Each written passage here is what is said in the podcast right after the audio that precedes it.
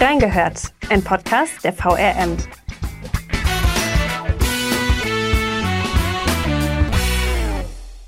Es ist Dienstagmorgen, der 4. Januar 2023, kurz vor 4 Uhr.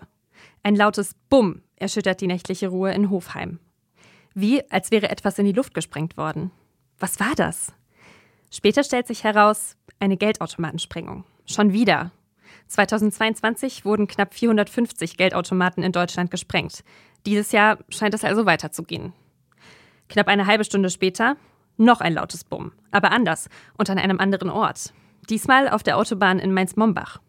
Die geflüchteten Automatensprenger haben einen Unfall gebaut und sind zu Fuß weitergeflohen. Was ist da eigentlich passiert? Und warum häufen sich Geldautomatensprengungen aktuell so sehr? Wir haben reingehört.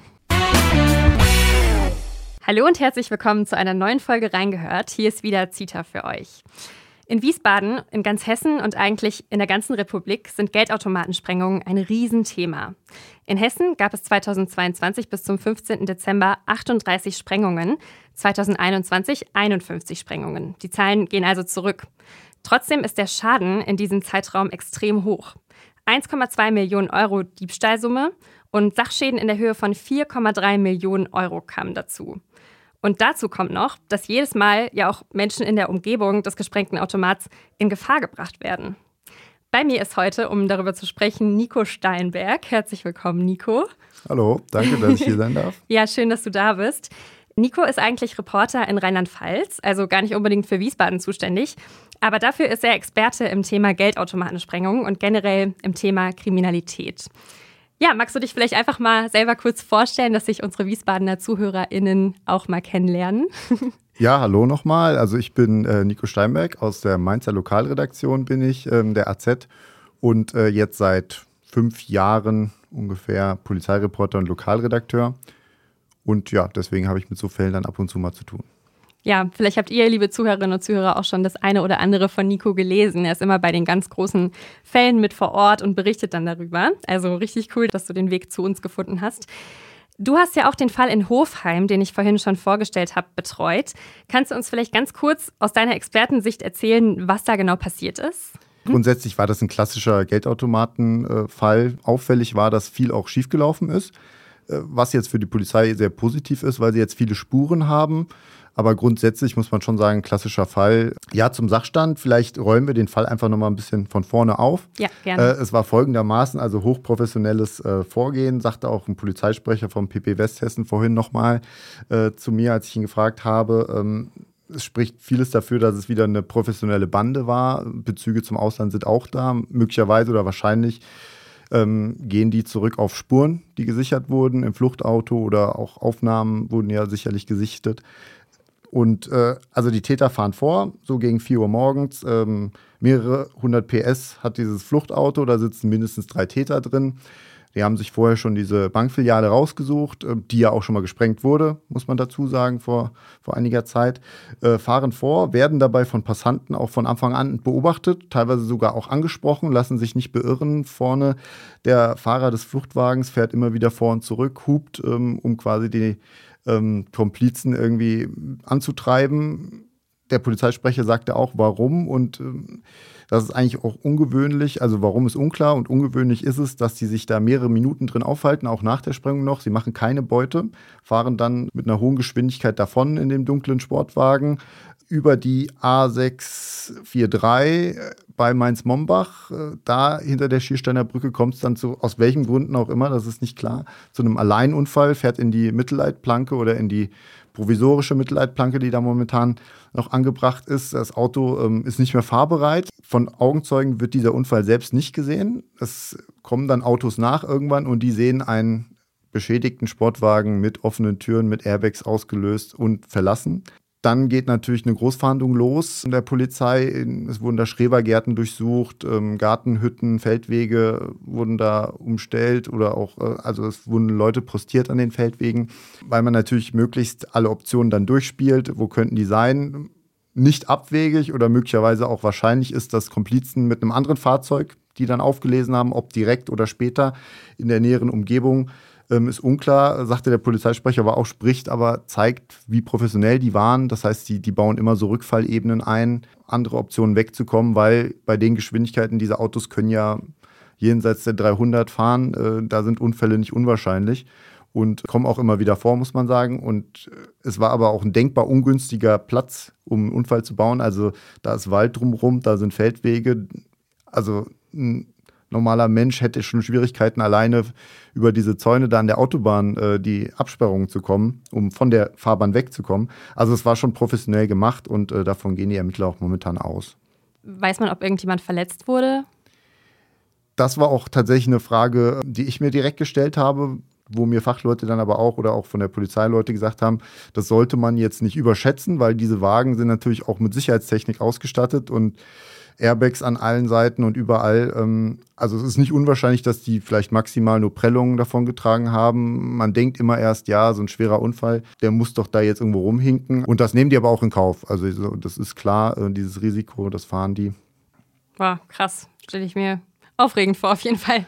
Weißt du, ob die gerade schon auf der Flucht waren, als sie diesen Unfall gebaut haben? Also war jemand hinter denen her oder sind sie einfach so schnell gefahren? Ja, das ist ein sehr guter Punkt. Auch ähm, habe ich auch bei der Polizei nochmal nachgehört, ob die sich erklären können, wie dieser Unfall zustande kam. Und die sagten auch, nein, das reiht sich so ein bisschen ein. Sie sagen weiterhin, ja, es ist wahrscheinlich Mitglieder einer professionellen Bande und sehr wahrscheinlich ist die in aus den Niederlanden. Die, ähm, da kommen wir ja später bestimmt nochmal dazu. Aber dennoch, sagt er, auffällig ist, wie dilettantisch teilweise Fehler begangen wurden. Also zum einen das, was ich schon sagte, mehrere Minuten in der, in der Bank aufgehalten.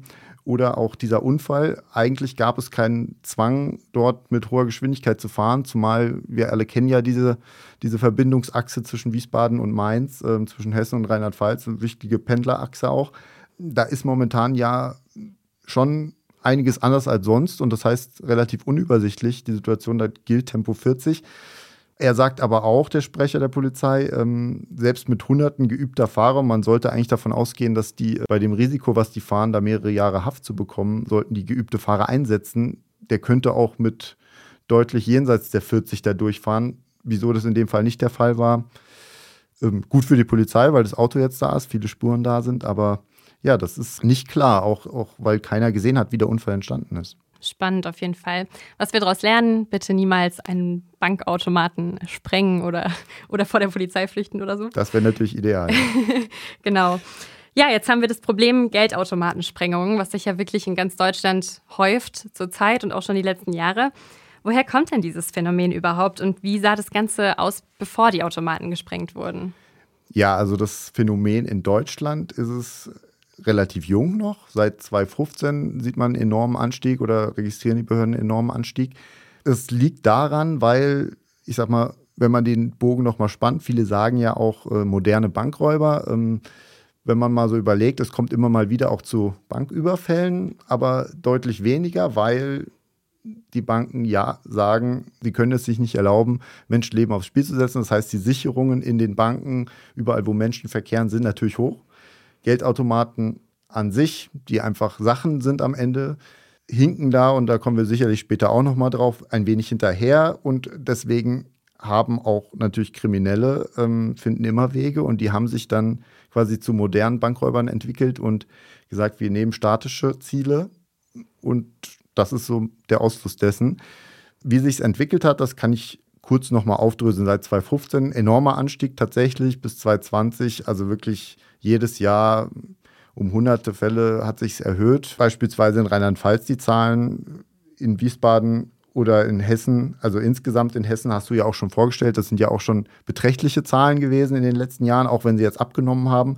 In Rheinland-Pfalz waren es 2016 beispielsweise nur fünf Fälle und jetzt im letzten Jahr 56. Da, also oh. man sieht diese Steigerung schon mhm. und ähm, es hat tatsächlich so 16, 17, 18, 19 kamen auch wirklich spektakuläre Fälle dazu, ähm, die auch nochmal gezeigt haben, dass, dass beide Seiten auf der Findungsphase waren, was natürlich nicht positiv ist, äh, weil es auch von Verfolgungsfahrten bis allem Möglichen, also tatsächlich alles dabei war.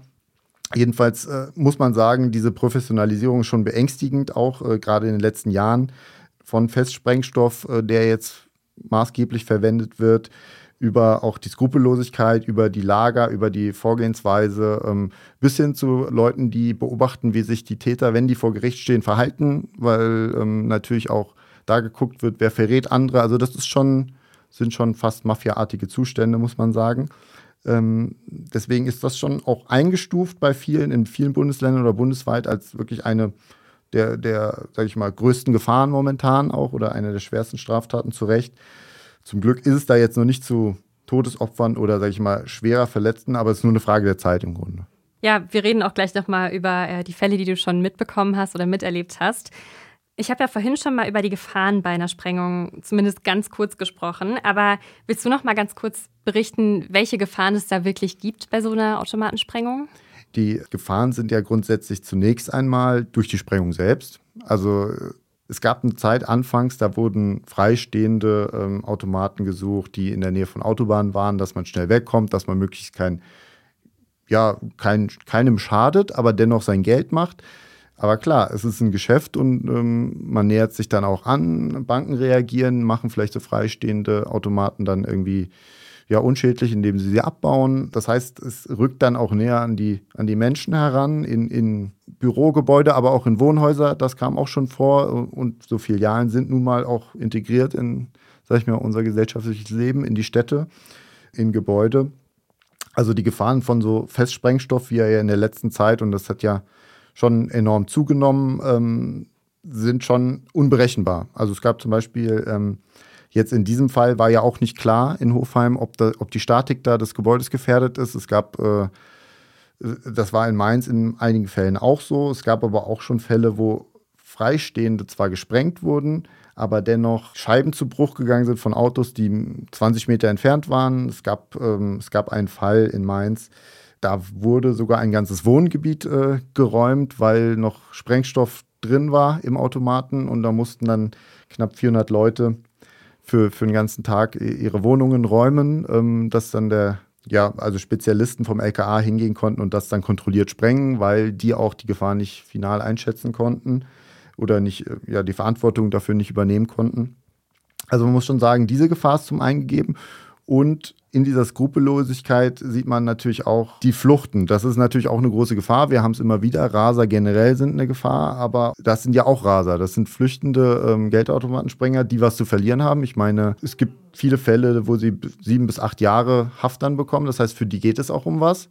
Weniger vielleicht um das Geld, weil in, mit so einem Überfall macht man schon eine sechsstellige Summe, wenn man, wenn man erfolgreich ist ähm, sondern ich meine, es ist ja Lebenszeit, das sind ja auch Menschen. Ähm, das heißt, die, die gehen auch entsprechend skrupellos auf ihren Fluchtfahrten davor und ähm, dass da tatsächlich noch nie jemand ernsthaft, Außenstehender ernsthaft äh, zu Schaden gekommen ist, ist eigentlich ein Wunder, weil die, also ich sag mal 300 bis zu 300, die fahren dann auch wirklich konstant 300 bis in die Niederlande und setzen es auch durch. Und wenn die dann aufgehalten werden, dann rammen die auch Autos. Das ist äh, auch schon vorgekommen. Boah, krass. Was ich mich gerade gefragt habe, ist es nicht so, dass, dass sie sich auch selber in Gefahr bringen, auch bei der Sprengung selber? Wenn du sagst, dass da Autoscheiben im Bruch gegangen sind, die 20 Meter entfernt standen, die Täter gehen ja nicht weg während der Sprengung, oder? Nee, also es gibt ja unterschiedliche Vorgehensweisen, die sichern sich natürlich ab, aber und die werden auch speziell geschult für diese Taten, das mhm. muss man auch dazu sagen. Also das ist wirklich so eine, wenn wir jetzt zum Beispiel die Niederlanden mal als Beispiel nehmen, das ist eingebettet und ähm, das ist auch nicht despektierlich gemeint, sondern das, äh, das hört man immer wieder in diese niederländisch-marokkanische äh, Community tatsächlich um große Städte wie Utrecht oder Amsterdam. Da haben sich tatsächlich äh, in, in ja, Stadtteilen oder auch in ja, Vierteln ähm, haben sich Communities da rauskristallisiert, die sich entschlossen haben, als Bande aufzutreten und vor allem sowas zu machen. Und die wachsen natürlich dann auch damit auf, dass sie eine gewisse Gefahr in Kauf nehmen müssen. Wenn man die Summen tatsächlich sieht, das wissen ja viele nicht, also in einem gut gefüllten Geldautomat können gerne mal bis zu 200.000 Euro drin sein. Hm. Und der steht einfach so. Und wenn sie das Geld haben und sie machen das mehrfach, und die meisten machen es mehrfach, ist es eine Abwägungssache. Und also zur, zur Vorgehensweise, wo du ja gefragt hast, ähm, es war früher so, dass sie das äh, häufig mit, ja, mit, mit Gasgemischen gemacht haben, die eingeleitet wurden in diese Automaten und dann mit einem Funken oder was. Also das ähm, da reicht schon ein kleiner Funken, wurde dann das zur Detonation gebracht. Mit Festsprengstoff kann man natürlich auch verlängerte Schnüre nehmen. Also die, die sind da natürlich schon so, dass sie sich nicht, also ich meine, es geht ja, ist ja fast nicht möglich, sich da drin aufzuhalten. Aber natürlich geht auch mal was schief. Es gibt auch welche, die verletzt werden, weil was früher detoniert oder also die Gefahr ist schon da. Ähm, die Vorgehensweise ist aber natürlich schon darauf ausgerichtet, dass sie nicht. Also es sind schon Fachleute, kann man fast sagen, auch wenn es sich jetzt äh, skurril anhört. Und so technisch gesehen, wie funktioniert so eine Sprengung? Also macht man da dann irgendwie so eine kleine Bombe quasi fest? Oder wie kann man sich das vorstellen, wenn man jetzt kein Experte in dem Gebiet ist? Ja, ich muss dazu sagen, dass ich jetzt so eine selbst auch noch nicht äh, äh vor Ort gesehen habe oder gut. so eine Anbringung gesehen Sagst habe. Du zumindest sonst, hier im Podcast. Genau, sonst wäre ich nicht hier, sondern, ja. ähm, sondern auf der Flucht. Aber ähm, ja, also grundsätzlich, wie ich eben schon gesagt habe, das mit dem Gas, das, äh, ich meine, so, so ein Funken auch aus der Ferne hinzukriegen, das ist ja auch möglich. Man leitet das Gas ein, ähm, dann ist es in dem Gerät und dann sorgt man von außen dafür ähm, über. Und da, da sind ja Kriminelle immer erfinderisch, muss man auch sagen, als, als Laie oder als Außenstehender. Ähm, ja, kriegt man immer große Augen, wenn man hört, wie, wie das machbar ist. Und das ist bei der Polizei nicht anders. Also das ist schon Katz-und-Maus-Spiel. Bei dem Festsprengstoff, da gibt es ja verschiedene Arten. Ne? Ob das, das wird dann angebracht an dem Automaten und dann wird das über eine, einen Fernzünder meistens ähm, dann zur Detonation gebracht. Ist zumindest jetzt so die, die Vorstellung oder das, was ich, was ich gehört habe. Da wird es aber auch, die werden sich da auch weiterentwickeln. Aber grundsätzlich äh, ist das, ist Hantieren mit, wir kennen es ja alle, mit, mit Sprengstoff schon eine eigentlich unberechenbare Gefahr. Boah, ist eine richtige Wissenschaft auf jeden Fall. Ja, dann erzähl doch mal, gib uns doch mal so kleine Insights. Welche bekannten Fälle von Geldautomatensprengungen in Rheinland-Pfalz oder vielleicht sogar Hessen hast du denn schon mitbekommen? Also in Hessen, der Hofheimer Fall ist natürlich einer, wo man jetzt nochmal sagen muss, im Nachgang zu Recht auch bundesweit für Aufsehen gesorgt, wie du es auch gesagt hast. Ähm, denn da sieht man mal eigentlich die komplette Bandbreite an Skrupellosigkeit im Grunde. Ne? Äh, sie werden teilweise angesprochen, sie werden gesehen, sie sind minutenlang seelenruhig da drin ähm, in der Bank, fahren dann los, bauen dann auch noch einen Unfall auf einer vielbefahrenen Strecke im Grunde. Da, da, kann alles passieren. Und deswegen ist das schon ein wirklich sehr großer Fall. In, in Mainz oder in Rheinland-Pfalz generell gab es in der Vergangenheit natürlich auch schon große, die dann teilweise auch ja sehr detailliert aufgearbeitet wurden. Also ich kann, wenn ich jetzt zum Beispiel mal einen Fall nehme, da wurde am Ende dann auch ein Mann, ein 33-jähriger äh, Niederländer mit marokkanischer ähm, Herkunft, also wie ich es vorhin gesagt habe, aus dieser Community und dadurch eindeutig auch äh, zu dieser Bande zugehörig. Der hat äh, mehrere Fälle begangen. Er wurde am Ende verurteilt zu sechs Jahren, acht Monaten Haft ähm, 2019 im Sommer. Und die Fälle, die er begangen hat, die waren schon sehr spektakulär, ähm, wenn man sie mal nochmal im Detail sich ein bisschen anschaut. Also beispielsweise im Mai 17, das war noch die Phase, wo, wo auch, auch bei Polizeiseite nicht ganz klar war, wie gehen die dann immer vor, ähm, wo man noch so in der Findungsphase war. Ähm, das war in Finden, im Sartorius drin in Mainz. Da hat man einen Automaten zumindest sprengen wollen. Das war damals noch mit Gas, da ist was schiefgelaufen, ist zu früh explodiert, es ist auch Geld verbrannt, also sie haben nichts erbeutet. Dann ist er, ähm, das ist halt äh, nachgewiesen, mit einem Roller, den er sich vorher, ähm, also die teilen sich ja dann auch auf. Er ist mit einem Roller dann zum Gonsenheimer Friedhof, also in einen anderen Stadtteil gefahren, hat den in der Damentoilette ähm, abgestellt und angezündet. Ähm, da hat man später dann einen Handschuh gefunden mit seiner, äh, wo in der, in der Daumenbeuge seine DNA, also von dem Handschuh, äh, seine DNA äh, gefunden werden konnte. Den hat er wahrscheinlich nicht extra da gelassen, oder? Nee, genau. Aber okay. das ist halt genau das. Ähm, da muss man am Ende, und deswegen ist, glaube ich, dieses Auto in Hofheim auch viel wert, auch wenn viele jetzt sagen würden, ähm, was wir ja vorhin auch noch nicht angesprochen haben, diese Großwarnung, warum bricht man die direkt ab? Äh, es macht am Ende mehr Sinn ähm, und man bringt auch andere Leute in Gefahr, wenn man mehr Druck noch macht auf die Täter, als wenn man da so ein volles Auto voll mit äh, DNA-Spuren hat, dann macht es am Ende vielleicht sogar mehr Sinn, weil man dann im Nachgang, wie jetzt in dem Mainzer Fall, gleich auch deutlich wird, dann dem Mann äh, oder den, den Tätern dann auch mehrere später, weil früher oder später werden sie wieder zuschlagen und dann ist eine neue Chance, sie zu kriegen. Ob die jetzt ein halbes Jahr länger draußen sind, ähm, muss man am Ende sagen, wenn die dafür drei Jahre mehr kriegen, ist das vielleicht mehr wert als jetzt mehr Leute auf der Verfolgung. Ja, obwohl sie auch Leute in Gefahr bringen. Also, Absolut, genau. Ne. In der Zeit könnte es eine Abwägungssache.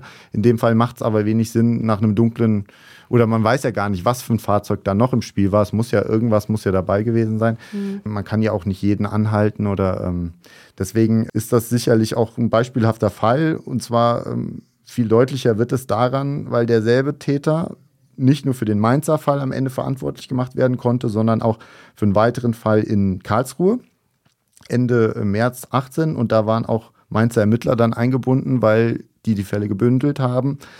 Und ähm, die hatten mir berichtet damals auch von, äh, da, da kam es wirklich zu einem spektakulären ähm, Verfolgungsfahrt. Und zwar wurden die Täter schon von der niederländischen Polizei, die hatten die schon auf dem Schirm, die haben die schon in dem Lager beschattet, also unentdeckt, äh, wo die, wie die sich das Auto geholt haben, wie die sich die Sachen zurechtgelegt haben und wie die aus den Niederlanden losgefahren sind nach mhm. Deutschland. In Deutschland gab es dann die Übergabe an zivile Ermittler ähm, in Deutschland. Die haben dann auch immer wieder an Raststätten die äh, Nummernschilder gewechselt und wurden dabei die ganze Zeit von Polizisten beschattet. Ähm, und die sind denen gefolgt von der niederländischen Grenze bis nach Karlsruhe. Da haben die auf einem Industriegelände nochmal sich vorbereitet und haben nochmal ähm, ja auch, ähm, sag ich mal, Nummernschilder gewechselt und sind dann ohne Licht nachts äh, nach Karlsruhe reingefahren äh, in, die, in die Bankfiliale, haben da versucht, zwei Automaten mit 300.000 Euro, also insgesamt Füllung, zu sprengen. Wurden da auch von, von einem ähm, Bankkunden, der zuvor da drin war oder der dann noch rein wollte, äh, gesehen. Und das Problem war, dass die Fahrt zu dem Bankautomaten ähm, ohne Licht, äh, da haben die Polizisten sie verloren. Hm. Und als dann die Meldung kam, Sprengung, sind sie dann wieder auf die Stiche gekommen und sind dann wirklich von Karlsruhe nach Köln äh, mit, mit 300 denen hinterhergefahren. Und die, das Auto war so stark, 500 PS, dass die äh, die Polizei immer wieder abgehängt haben. Die konnten sogar tanken zwischendurch. Da sind Leute zwischendurch ausgestiegen. Äh, der Hubschrauber hat die verloren und dann hat man das Auto in Köln-Ports in der Tiefgarage gefunden. Ähm, war natürlich keiner drin, aber es war DNA und zwar von ihm am Schaltknüppel und an der Cola-Dose. Und ähm, so hat man ihn dann später, als man ihn in Spanien, das war dann, das war im März 2018, September 2018 hat man ihn in Spanien dann festgenommen und dann nach Mainz gebracht und das war der erst, das erste große Urteil auch äh, zumindest auf der rheinland-pfälzischen Seite gegen so eine, oder man kann auch sogar fast sagen, hat schon bundesweites Aufsehen. Ähm, sechs Jahre, acht Monate hat er bekommen. Hätte man ihm nachweisen können, dass noch andere mitgemacht haben, was so war, ähm, konnte man aber nicht. Wäre das bandenmäßig, dann wäre es natürlich noch jenseits darüber gewesen. Also man merkt schon, es ist schon, sind schon krasse Fälle vorgefallen. Also ich erinnere mich auch noch an einen Fall, ähm, uns jetzt unnötig in die Länge zu ziehen, aber äh, die Deutsche Bank in, in Mainz-Oberstadt ähm, war auch schon zweimal, die wird auch nicht mehr aufgebaut werden. Ähm, da wurde zum Beispiel eine, ähm, eine Praxis, die darüber gelegen war, komplett oder die daneben, genau daneben lag, komplett zerstört. Also dass die Wand zur Praxis weggeflogen, die Praxis war komplett nicht mehr vorhanden. Mhm. Und das war zweimal der Fall und äh, da wurde zum Beispiel eine Bank dann gar nicht mehr aufgebaut. Und ähm, ja, der, der Fall, wo ich vorhin erzählt hatte aus dem Westring, wo dann auch noch äh, geräumt wurde, also 400 Leute ihre Wohnung verlassen mussten. Äh, in dem Fall haben die Täter sich auch von der Öffentlichkeit nicht abschrecken lassen, haben dann Jahre später nochmal zugeschlagen. Wahnsinn. Oh, da pocht mein Herz richtig, wenn ich das höre, weil das so ein, es gibt einem so einen richtigen Adrenalinkick. Und ich glaube, in der Situation wahrscheinlich ja noch mal mehr. ja, also die, ja, die, die Ermittler, die erzählen das dann so locker, aber mhm. die gehen damit natürlich dann auch Gefahren ein und denen ist auch sehr bewusst, mit was sie da ja. zu tun haben. Aber ist ja eigentlich gut, dass sie nicht direkt in, in diesem Lager in den Niederlanden quasi aufgehalten wurden oder so, weil sie dann so sehen konnten, wie die Täter vorgehen. Genau, sie brauchen die auf frischer Tat. Ne? Ja. Weil Sonst kannst du sagen, ja, warum fährst du Gas durch die Gegend? Ähm, warum hast du gestohlene Nummernschilder? Aber ja. dann hast du eine Ordnungswidrigkeit und so. Problem war, dass sie die zwischendurch verloren haben. Sonst hätten sie, wenn sie schon ansetzen wollten, hätte ja schon gereicht. Mhm. Aber wie gesagt, diese Täter sind natürlich sehr professionell und man, man muss auch sagen, ähm, setzt sich dann auch im Gericht fort. Also ich hab, war dann bei der Urteilsverkündung auch da und er hat bis zuletzt einfach nichts gesagt. Ne? Und, und das hat auch damit zu tun, dass da ja, nicht sehr unauffällig. Hinten saßen Leute drin, die, ähm, ja, es schien so zu ihm gehörten, um sich anzuhören, sagt er was, sagt er nichts. Ähm, also das, da geht es dann auch um mehr, ne? wenn, wenn der andere mhm. mit reinreitet. Also das ist schon, Krass. wenn man sich da einmal drin verstrickt, dann ist das schwierig. Ja. Das hat man gar nicht so auf dem Schirm als Normalbürger. ja, was würdest du denn sagen, wer ist schuld daran, dass sich dieses Phänomen bei uns in Deutschland aktuell immer mehr verbreitet? Ja, das ist natürlich ähm, schwierig zu sagen, wer jetzt letztendlich, also ich sag mal, Schuld ist vielleicht, finde ich, ähm, nicht das richtige Wort. Ich denke, Es hat aber Gründe, warum beispielsweise die Täter aus den Niederlanden hierher fahren und nicht in den Niederlanden zuschlagen, weil dort ähm, in der Phase, in der es dort ähm, ja, Hochkonjunktur hatte, ähm, haben die Banken ja wirklich sehr strikt reagiert, haben da viele Maßnahmen eingebaut, auch bis hin zu, dass ähm, ja, das Geld zerstört wird, quasi durch Kleber, der dann auch bei einer Explosion mit, also das Geld ist dann nicht mehr zu gebrauchen oder gefärbt wird oder ähm, in Deutschland haben die Banken oder die hinken eigentlich noch immer hinterher, was das angeht. Das hat sicherlich auch ähm, Versicherungsfragen, äh, dass man, dass man sagt, ja, dann ist der Schaden da, die Versicherung übernimmt das, ähm, sind halt Sachschäden und möglicherweise ist das Aufrüsten teurer als ähm, als äh, am Ende den Schaden hinzunehmen. Das hat sich sicherlich jetzt geändert durch diese Festsprengstofftaten, ähm, wo die Schäden nochmal deutlich massiver sind. Ähm, die Polizei hat wie bei allem natürlich mehrere Punkte zu beachten. Zum einen personell ist es ja schon auch begrenzt ähm, und man muss sich immer wieder auf so ein Phänomen auch neu einstellen. Und diese Täter, die haben dann einfach einen gewissen Vorsprung und äh, eine kriminelle Energie. Also das ist, wie gesagt, also eigentlich ja so eine ja, wie, wie so ein Wirtschaftssektor, wo man sich was aufbaut und dem muss man erst mit daherkommen mit deutlich weniger Leuten. Ja. Also das äh, ist schon was, ähm, wo man sagen kann, vielleicht war, ist niemand schuld, aber es wird ja auch jetzt gerade immer wieder gesagt, die Banken müssten oder die Politik möglicherweise müsste auch die Banken ähm, da stärker verpflichten. Mhm. Und was genau bedeutet das? Also was könnte man denn gegen diese Sprengungen tun? Ja, also wie ich eben nur kurz schon gesagt habe, es gibt ja technische Möglichkeiten, da Sachen reinzubauen, die zum einen das Geld dann unbrauchbar machen oder die einfach abschrecken, wo man sagt, ähm, das macht für die dann keinen Sinn, wenn sie nie wirklich was dann davon haben. Also wenn, wenn, wenn das Geld verklebt ist, wenn das Geld verfärbt ist, dann, dann machen sie am Ende keine Beute und dann macht es für sie auch keinen Sinn, dieses Risiko zu fahren. Andererseits muss man natürlich auch schon sagen, es gibt ja auch Möglichkeiten, ähm, so, so, Automaten so aufzubauen, dass die einfach nicht aufgehen. Oder zumindest, also es gibt da schon in verschiedenen Punkten Möglichkeiten. Und ich denke auch bei der Standortauswahl, ähm, welche man äh, dann sein lässt oder welche, welche man besonders sichert, da hinken die Banken schon oder haben zumindest lange Zeit hinterhergehinkt. Also es gäbe Möglichkeiten, es zu schützen. Das zeigen ja andere Länder und nicht umsonst sind so Bundesländer wie Rheinland-Pfalz oder Nordrhein-Westfalen halt sehr stark betroffen durch die Nähe zu den Niederlanden. Dabei hätten, haben die ja auch Bankautomaten. Und das hat ja Gründe, warum sie die in Ruhe lassen. Mhm, stimmt.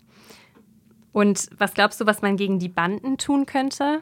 Ich glaube wenig tatsächlich, ähm, weil Kriminelle sich immer Wege finden. Das sehen wir ja nicht nur bei Geldautomaten, das ist ja beispielsweise auch bei Betrugswellen, wo man ja auch immer wieder äh, die Maschen hört und sich denkt, wie kann man so herzlos sein. Äh, da wird es ja auch immer schlimmer und ich denke, ähm, gegen die Banden selbst, ähm, das sind dieselben Banden, die sich dann, wenn das verboten wird, auf andere Sachen spezialisieren. Ja, spannend auf jeden Fall. Dann kommen wir jetzt mal zu einem bisschen anderen Thema. Was ist denn die Allianz Geldautomaten? Ja, Allianz Geldautomaten ist ja ähm, ein hessisches Projekt, ähm, wo Politik, Banken, Vertreter oder auch ähm, Verbände und die äh, Polizei sich zusammengetan haben und gesagt haben, äh, wir gehen jetzt zusammen stärker dagegen vor.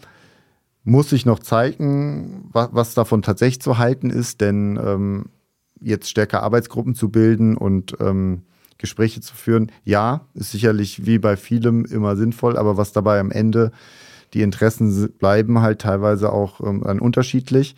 Äh, in Rheinland-Pfalz gibt es ein, jetzt das ist tatsächlich, und das muss man auch sagen, das ist ja auch sehr positiv, ein bundesweit ähm, erstmaliges Projekt aus Hessen, ähm, dem man auch eine Chance geben sollte. Und ich denke, das ist auch ernst gemeint das Ansinnen. Ähm, dennoch ähm, gab es verschiedene Bündelungsversuche auch schon. In Rheinland-Pfalz beispielsweise hat man irgendwann auch angefangen, ähm, so 2017, 2018 äh, hat dann zum Beispiel, das war ganz interessant, die waren auch eingebunden in diese Verfolgungsfahrt. Ähm, das hieß Ermittlungsgruppe Moneybox äh, bei der beim PP Mainz, Polizeipräsidium Mainz, ähm, wurde dann 19 überführt ins LKA, die dann gesagt haben, das wird so groß, ähm, wir müssen es selber ähm, bündeln oder wollen es bündeln, um das dann quasi auch einen Überblick zu haben, was passiert im Land und dann weitergeben zu können, was passiert in anderen Bundesländern. Und ähm, da wurde auch schon angekündigt, man will die äh, Banken stärker ähm, in die Verantwortung nehmen. Also ich persönlich würde sagen, das ist ein sehr ähnliches Vorgehen. Was, was jetzt von dieser Allianz zu halten ist, das wird sich dann zeigen. Aber grundsätzlich ähm, sieht man aktuell noch nicht viel von dem Erfolg oder Misserfolg dieser Aktion. Ja, ja, also da, da muss ich sagen, ich bin ja nicht da drin in den Arbeitsgruppen, also ich kann das nicht, nicht so einschätzen. Äh, es ist ja auch erst seit diesem Jahr, wenn ich das richtig ja. ähm, so mitgenommen habe. Ähm, noch nicht. Es dauert auch die letzten Jahre. Man fragt sich tatsächlich, also jetzt seit, seit 2020 ungefähr, als wirklich die, sag ich mal, die, ähm, ja, der Umfang des Ganzen oder auch die, die, das Ausmaß bekannt wurde, haben die Banken ja schon einiges gemacht. Also es gibt ja schon, es ist ja nicht umsonst so, dass jetzt inzwischen, ich glaube, 2020 war es, wenn wir beispielsweise nochmal Rheinland-Pfalz als Beispiel nehmen, das ist, äh, steht aber nur beispielhaft, das ist in den anderen Bundesländern auch so, wie ich das mitgekriegt habe, dass, dass wenn wir uns die Fälle einfach äh, nochmal angucken, dass es eigentlich 2020 noch überwiegend, also wirklich nur so vier Fälle mit Festsprengstoff gab, von, von über 20, weit über 20. Und äh, es hat sich dann im Jahr danach eigentlich also komplett umgekehrt, dass seitdem äh, Festsprengstoff eingesetzt wurde. Und da muss man sagen, haben die Banken dann auch angefangen, ähm, äh, die zu merken, ja, die reagieren auch auf uns. Also es gab Gas, Gasabsaug. Ähm, irgendwann, die dann quasi eingeleitetes Gas erkennt, erkannt haben, abgesaugt haben, sodass es der Funk überhaupt nichts mehr gebracht hat. Darauf haben die Täter ja aber dann reagiert und ähm, ich glaube, das hat jetzt nochmal gezeigt, so jetzt einen Punkt erreicht, wo wir es machen müssen. Krass, das ist alles so durchdacht. Wahnsinn. Du hast ja so ein bisschen den Überblick zumindest über Rheinland-Pfalz und vielleicht auch ein bisschen über Hessen. Gibt es einen Unterschied zwischen den Zahlen der Geldautomatensprengungen in den beiden Bundesländern?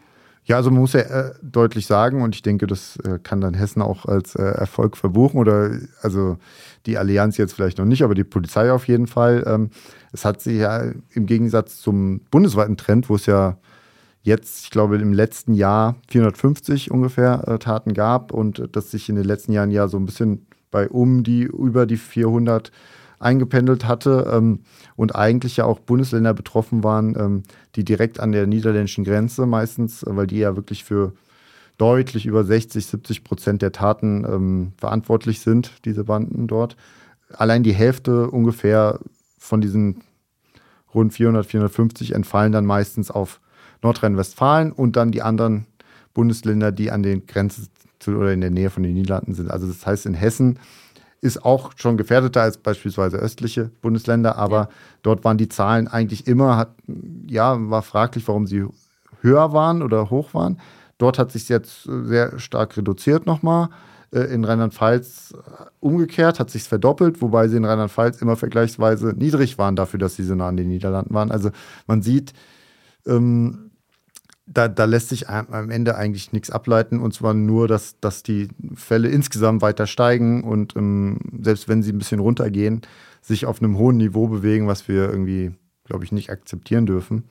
Ähm, zumal ja auch ähm, ja, die Täter tatsächlich es ihnen inzwischen auch egal ist. Die gehen auch nach Sachsen oder nach ähm, noch weiter nach Brandenburg und sprengen da ähm, und fahren dann in die Niederlanden oder Teilweise sind auch andere, es kristallisieren sich auch andere Banden aus Osteuropa teilweise raus. Also das ist schon ein Phänomen, was man so, wo ich jetzt nicht sagen würde, der Rückgang in Hessen ist irgendwie äh, überzubewerten. Aber natürlich ist er auch gut, ja. Und glaubst du, dass sich das generell so weiterentwickeln würde? Also, dass die natürliche Entwicklung ist, dass es irgendwann weniger Sprengungen gibt, wenn es so weitergeht wie jetzt? Wenn's Zumindest so, in Hessen. Wenn es so weitergeht wie jetzt, ähm, ist die Frage, was wir eben schon hatten, wo man auch ein bisschen Zeit zumindest ins Land gehen lassen sollte, diese Allianz, wenn die wirklich es schaffen sollte und wenn sie es nicht schaffen sollte, müsste die Politik tatsächlich, denke ich, mit Gesetzen reagieren, dass man Banken verpflichtet, ähm, gewisse ähm, Maßnahmen einzubauen oder auch ähm, wo Standorte tatsächlich dann die bestimmte Kriterien halt nicht haben oder zu nah an Wohnbebauung sind, dann ähm, verbietet, ähm, welche, welche Maßnahmen am Ende es sind. Aber ich denke, so wie jetzt kann es nicht weitergehen, weil es gibt noch genug Automaten, die immer wieder gesprengt werden und anscheinend ist es noch immer lukrativ und äh, das, solange das so ist, ähm, wird sich es, glaube ich, nicht verändern. Ähm, es wird sich irgendwann verändern, da bin ich schon überzeugt von ähm, spätestens dann, und das wollen wir alle nicht hoffen, wenn ja mal wirklich jemand da ähm, ja, sich schwer verletzt oder zu Tode kommt, ähm, dann spätestens dann wird der Aufschrei groß sein. Also ich glaube, solange das aber nicht der Fall ist, ähm, wird sich das nicht ändern. Hm, wollen wir hoffen, dass es gar nicht erst so weit kommt. Ja, auf jeden Fall. Generell gibt es ja aktuell weniger Geldautomaten. Also 2022 waren es sogar 3,2 Prozent weniger in Deutschland als 2021. Findest du oder glaubst du, es wäre eine Lösung, dass Bargeld abgeschafft wird, wie bereits ja schon in anderen Ländern? Ich glaube nicht, dass es eine Lösung wäre, dass man es zurückfahren sollte. Also meine persönliche Meinung ist, äh, dass es schon ähm, Sinn machen würde, es zurückzufahren. Ich denke aber, dass ich mir die so jetzt nicht erlauben kann. Ich glaube aber nicht, dass es zumindest, wenn wir jetzt gucken auf das Verhalten von Kriminellen, dass was verändern würde, wenn man ja guckt, ähm, wie jetzt zum Beispiel auch, wenn wir auf den Betrug wiederkommen, da, die finden ja auch immer wieder Wege. Ne? Also wenn, wenn das Geld, äh, das wird ja immer häufiger nicht abgeholt, sondern überwiesen und ähm, ich glaube, bargeldlose Kriminalität wird es auch geben. Es ist, glaube ich, ein, ein, anderes Thema, darüber zu diskutieren, ob es ähm, ohne Bargeld besser wäre. Ich persönlich glaube schon, dass es einfach Sinn macht, bargeldlos ähm, weiter zu pushen. Äh, in dem Fall würde es sicherlich äh, was bewirken, aber an anderer Stelle würde die Kriminalität dann auf jeden Fall dann hochgehen. Mhm. Also es verschiebt sich. Das, solange was zu holen ist, ähm, werden die sich ihre Wege suchen. Okay, das ist äh, es war ein trauriges Ende, aber wahrscheinlich die Wahrheit. ja, das waren eigentlich schon meine Fragen. Gibt es noch irgendwas, was du gerne loswerden wollen würdest, Nico? Ja, wie siehst du das denn mit dem Bargeld? Also ich wäre schon dafür, dass man es zumindest ein bisschen einschränkt. Einfach weil man ja auch in anderen Ländern sieht, dass es da weniger Sprengungen gibt. Oder wie du gesagt hast, das, äh, das hat ja was zu bedeuten, dass Leute aus der Niederlande hierher fahren, um hier die Automaten zu sprengen und nicht bei sich zu Hause bleiben, oder? Also Absolut, ja. Ja, deswegen schauen wir mal, wie sich es weiterentwickelt. Wir können hoffen, dass äh, es vielleicht eine positive Entwicklung gibt oder dass die Allianz da vielleicht etwas löst. Ja, wir bleiben wir sehen. optimistisch. Ich danke dir auf jeden Fall, dass du da warst. Danke Gerne. für das tolle dir. Gespräch. Ja. Und für euch, liebe Zuhörerinnen und Zuhörer, wenn ihr Fragen, Anregungen oder Kritik habt, könnt ihr euch wie immer gerne an audio.vrm.de wenden. Ihr findet natürlich auch alle relevanten Artikel von Nico und auch von den ganzen anderen Kollegen und Kolleginnen in unseren Show Notes. Folgen könnt ihr uns natürlich auch auf unserem Insta-Kanal Wiesbadener Kurier oder auf unserem Facebook-Kanal. Und ansonsten würde ich sagen, hören wir uns einfach nächste Woche in der neuen Folge reingehört. Bis dann. Tschüss.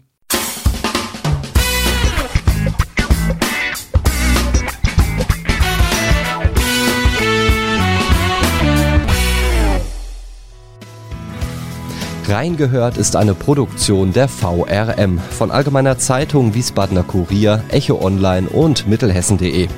Redaktion und Produktion die VolontärInnen der VRM. Ihr erreicht uns per Mail an audio.vrm.de.